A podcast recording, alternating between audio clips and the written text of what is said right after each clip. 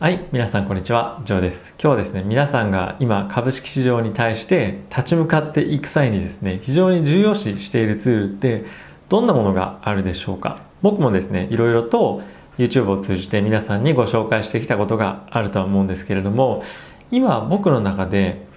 最もというよりもまあトップ3に入る有用なツールの一つとして挙げられるのがですね、Twitter っていうものがあります。皆さんもえー、ツイッター使ってますでしょうか？僕もですねたまにツイッターの、まあ、例えば画面とかをですね YouTube の方に投稿したりとかっていうふうにしてますけれどもツイッターですね皆さんもしやって,、ね、やってなければ、えー、ぜひですね一つ使って活用してみてください。今ですねまあここ最近僕多分10月とか、えー、9月とかそれぐらいからツイッターを使用し始めたんですけれども今ですね僕が見る限りツイッターには特にあのアメリカの株式市場を見ている方々にはですね本当に現場で今もプロで働いているトレーダーの方いたりとかあとはですね資産家の方もいらっしゃいますし実際に銀行で働いている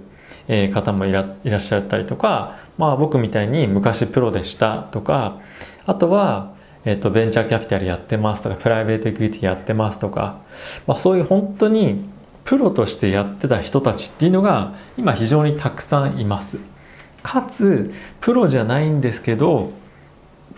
非常に勉強熱心で、まあ、僕からするとえもうこれプロの領域じゃんっていうかレベルじゃんっていうぐらい勉強してる人たちが本当に多いんですよね。はいまあ、あとプロの,、えー、そのトレーダーとかマーケターとかじゃなくても、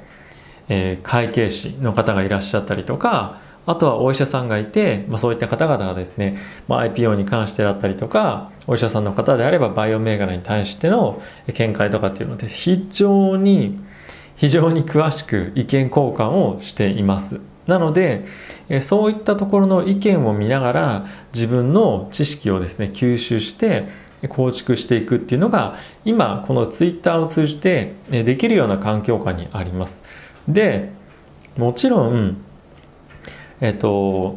これだけを鵜呑みにして取引をしてくださいとかっていうわけではなくていろいろ勉強していく中でこういったところの考え方とか、まあ、ツイッターでの考え方とか知識とかいろんな本当にヒントがたくさん転がってるんですね。なのでそういったところの情報を元にですねいろいろと考えてみるっていうのが今直接利益につながる相場になっています。おそらく一昔前であればそういったところの情報っていうのは、まあ、ちょっと遅い情報をもしかしたら話してた可能性っていうのは、まあ、あったかもしれないですね。ただし今話をしている人々だったりとか分析されてる方々とかノートとかたくさん書いてる方いらっしゃいますよね。ブログとかも。で本当にめちゃくちゃレベルが高いんですよね。でいろんなニュース情報っていうのがですね無料で手に入れられたりとかもしますしあとは本当に何て言うんですかヒントがたくさん転がってるわけなんですよ。そういったところを見ながら今後は何を何が来るのかどういった銘柄が今注目されてるのか。海外の人ってああこういう銘柄今見てるんだ。アークで何かニュース出たらあアークの人が今こういうことやってるっていうニュースが他の人は共有してくれたりとか。本当に今マーケットで世界が注目されてるものがツイッターで、まあ、リアルタイムと言ってもいいほど過言ではないぐらい見えています。もちろん全部が全部見えてるわけじゃないのでそこはですねそういったことをちゃんと理解しておかなければいけないんですがツイッターで情報収集できるレベルっていうのはおそらく、まあ、僕は主にですよ。日本語で新聞読んだりとか、まあ、例えば他の別のサイト行って見たりとかっていうものよりも比較的クオリティが高いものがしかも選別されて、えー、見れると思います。なのでそこも一つの例えばウォール・ストリート・ジャーナルとかいろんな海外のニュースありますよね。まあ、それと同じレベルでというか、まあ、同じように一つ扱ってもいいんじゃないかなと思ってます。なので僕であればウォール・ストリート・ジャーナル、ファイナンシャル・タイムス、バロンズ、CNBC、ブルームバーグとかいろいろ見てるんですけども、まあ、それの一つとしてツイッターでの情報は本当に非常に重要に重要なあの情報源として見ています。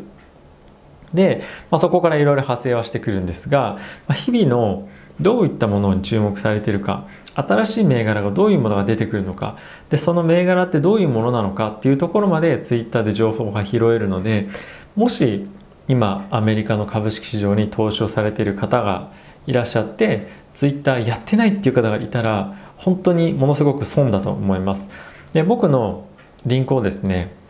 えっと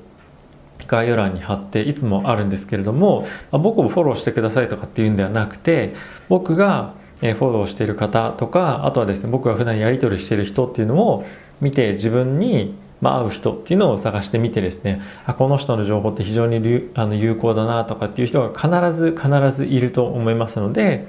そういった方々からですね情報をぜひ、えーまあ、取るというか、えー、そういった方々の発信してる内容っていうのを見ていただければいいんじゃないかなと思っています。でいろんなですね本当に方がいらっしゃいますが、えー、例えば自分がそんなに知識がないんです経験がないんですっていう人だとかあとは自分の資産運用額っていうのが小さいからなかなか聞きづらいなっていう方がですね実際にまいらっしゃるらしいんですね。ただしあんまりそういうことも気にせず、まあ、気軽にですねあのまあ、くれくれくんみたいな感じでもう本当に質問しかしないみたいな感じの不自然な態度でなければ普通に交流していく中でいろいろ質問したりとかしていけばですね全然普通に対応してくれる方が本当にたくさんいらっしゃいます。なのでそういったところから例えば質問しなくても情報を取るだけでも情報を見るだけでもいいと思うのでぜひですね活用してみてください。でここで重要なポイントっていうのが一つあってこれはですねウォーレン・バフェットとチャーリー・マンガーが非常にいい関係だったっていうところと同じなんですけどもやはりですね一人の、まあ、例えばスーパーインフルエンサーがいたとするじゃないですか。でその人がその人の意見だけで例えばウォーレン・バフェットがウォーレン・バフェットの意見だけで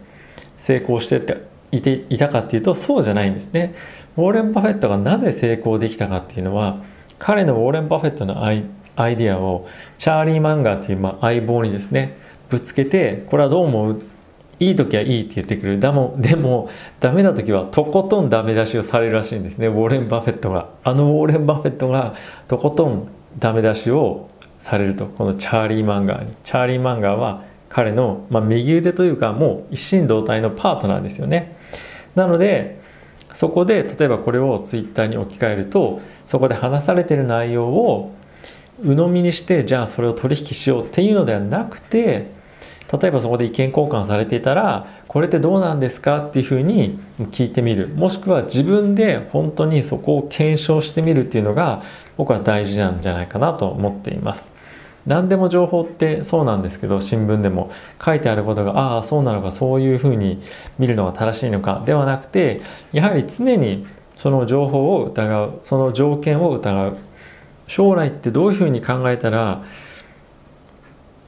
より正確なより正しい何て言うんですかねあの予測ができるのかとかっていうのは、まあ、クリティカルシンキングっていうようなあの言われ方もしますけれども相手が言ったことに対してどういったところが正しくてそうじゃないのかこういうふうに考えたらどうなるのかなとかっていうのをですね意見交換する人を、えー、作れれば僕はよりいい環境になるんじゃないかなと思っています。もし意見交換できないのであれば勇気がないのであれば自分まあそもそも自分で調べないといけないんですけど相手が誰が言ってきてちょっとおかしいなって思ったところをしっかりと自分で調べてみるということをすれば本当にこのツイッター多分人によってはバカにしてる人もいるかもしれないんですがこのツイッターっていうツールが本当に皆さんにとってのものすごい、えー、情報の宝宝箱になると僕は思ってます。なのでぜひですね特にアメリカ株僕日本株見てないので日本株投資されてる方々のツイッター正直ちょっとわからないんですけれども米国株に投資されてる方々はですね本当に素晴らしい方が多くいらっしゃいます。あのこれは知識とかそういったところだけではなくて人間性もですね本当に素晴らしい方々がたくさんいるのでぜひですね皆さんもチェックしてみてください。はい。ちょっと珍しい回になりましたけども Twitter ぜひ、えー、使ってみてください。僕の Twitter のアカウント概要欄に置いておきます。ということで、えー、動画ご視聴ありがとうございました。また次回の動画でお会いしましょう。さよなら。